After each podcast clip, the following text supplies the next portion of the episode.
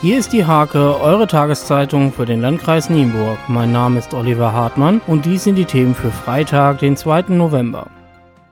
Aggressive Patienten, die unter dem Einfluss von Alkohol oder Drogen stehen und pöbelnde Wartende. Der Umgangston in Krankenhäusern wird speziell in den Notaufnahmen rauer. Zwar sind körperliche Angriffe in Nienburg noch kein Problem, die Zahl der verbalen Angriffe hat in den vergangenen Jahren aber deutlich zugenommen. Daher schulen die Helios-Kliniken ihre Mitarbeiter und haben technische Sicherheitsmaßnahmen getroffen. Im Sommer startet an der integrierten Gesamtschule in Nienburg die neue Oberstufe. Dafür lässt der Landkreis als Schulträger an das bestehende IGS-Gebäude zurzeit einen Oberstufenteil anbauen. Damit können die Schüler ab dem kommenden Schuljahr alle Abschlüsse bis zum Abitur an der IGS ablegen. Landrat Detlef Kohlmeier hat die Gewinner der Eisblockwette der Klimaschutzagentur überreicht. Frank und Elvira Podel spenden ihren Preis für Sternfahrten. In der Hake-Serie Meine ureigene Ecke wird diesmal Anja Hittmeier aus Eule vorgestellt.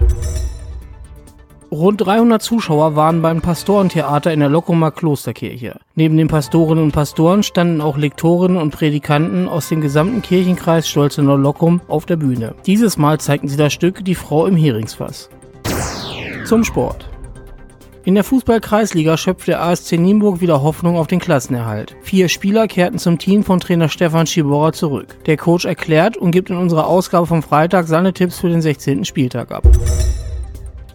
Die Oberliga-Reserve des SC Maglo hat in der Tischtennis-Landesliga die Jungfräulichkeit verloren. Das ärgerliche 6 zu 9 beim SV Teutonia Sorsum bedeutet die ersten Punktverluste. Mit nunmehr 8 zu 2 Zählern steht das Team um Olaf Mindermann gleichwohl immer noch glänzend da.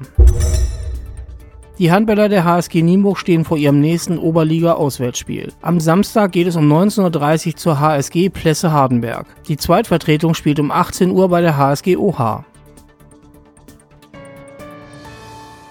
Diese und viele weitere Themen lest ihr der Hake am Freitag oder unter www.diehake.de.